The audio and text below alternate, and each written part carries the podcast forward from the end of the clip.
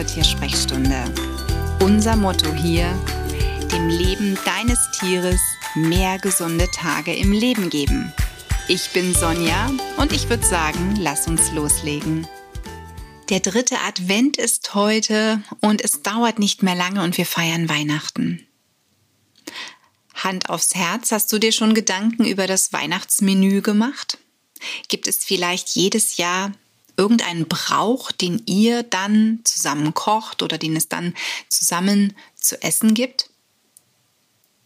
In vielen Büchern spricht man ja immer von, ich glaube, von der Gans oder der Ente an Weihnachten. Manche haben auch Fondue gemacht. Also da gibt's ganz unterschiedliche Bräuche.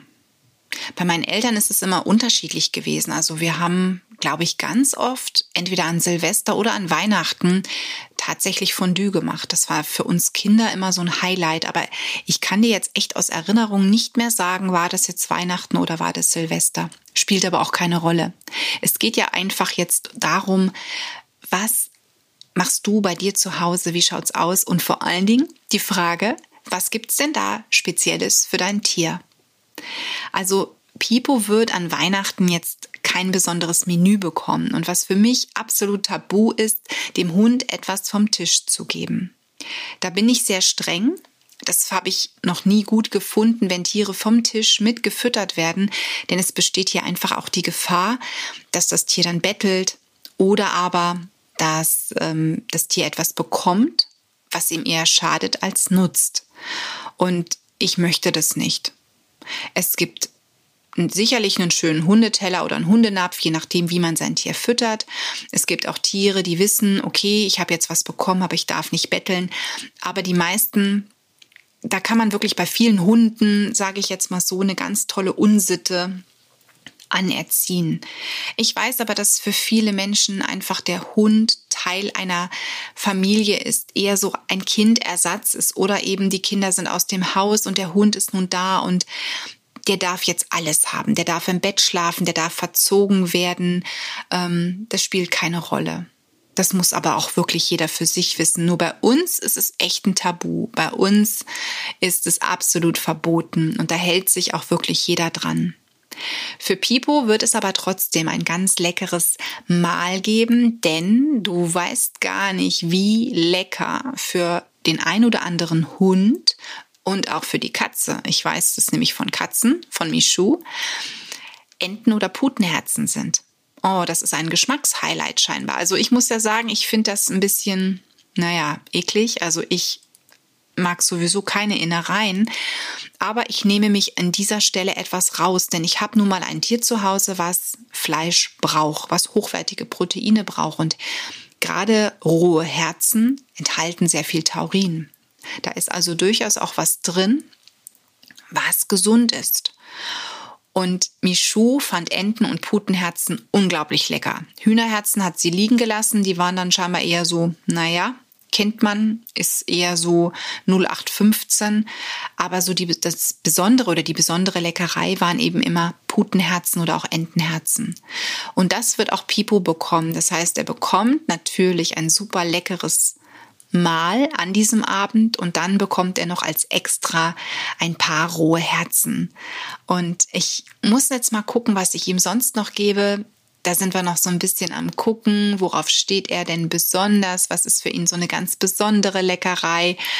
Ja, also da kann man mit Sicherheit ganz viele Ideen bekommen.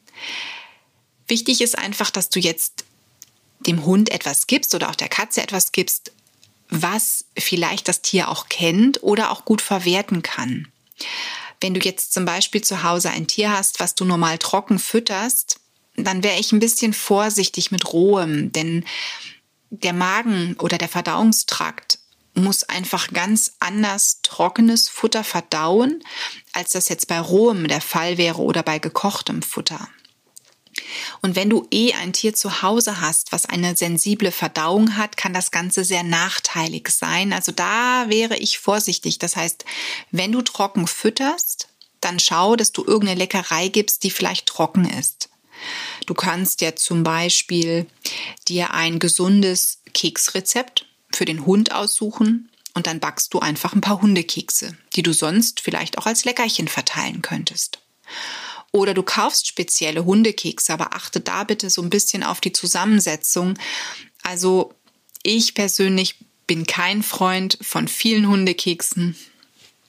Ich persönlich würde dann eher sagen, man nimmt getrocknetes Fleisch und bietet das vielleicht seinem Hund an als kleine Leckerei oder auch für die Katzen, ne, dass man wirklich 100% getrocknetes Fleisch nimmt und das anbietet. Generell ist es aber so, dass unsere Tiere überhaupt kein Brimborium erwarten die merken, klar, es ist was anderes. Da steht vielleicht jetzt ein Tannenbaum im Wohnzimmer oder es ist schön geschmückt, man ist irgendwie anders, es kommt vielleicht Besuch, es sind da vielleicht auch Geschenke, die rumstehen. Natürlich merken die, da ist was im Busch und dass da eine ganz andere Stimmung auf einmal da ist. Aber die meisten erwarten da jetzt nicht wirklich irgendwie ein Fünf-Gänge-Menü. Also da können wir, glaube ich, durchaus durchatmen. Deswegen entspann dich da. Aber wenn du sagst, ich möchte aber unbedingt was machen, dann überlege dir irgendetwas, was in die Ernährung deines Tieres integriert werden kann.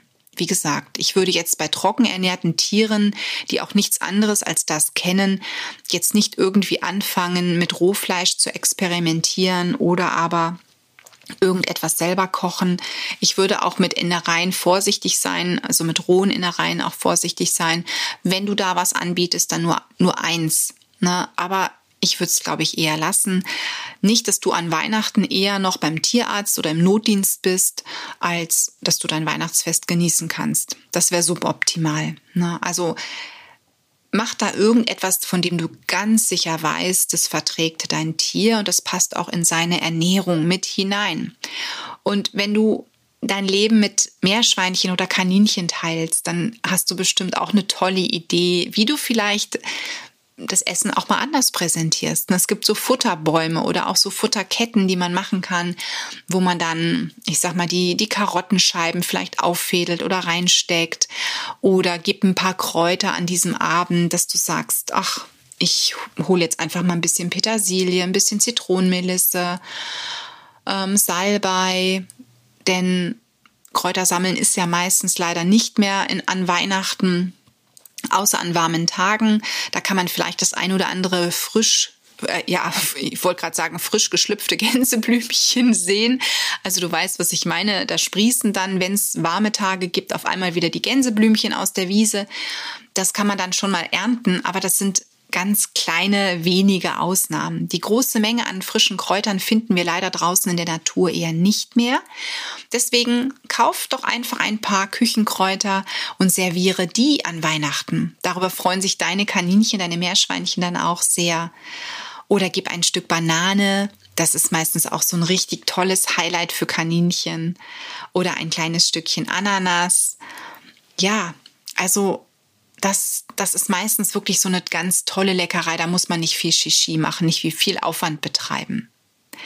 In jedem Fall wünsche ich dir bei der Vorbereitung, denn ne, wir haben jetzt keine großen Schritte mehr, wir müssen nicht mehr lange warten, bald ist Weihnachten.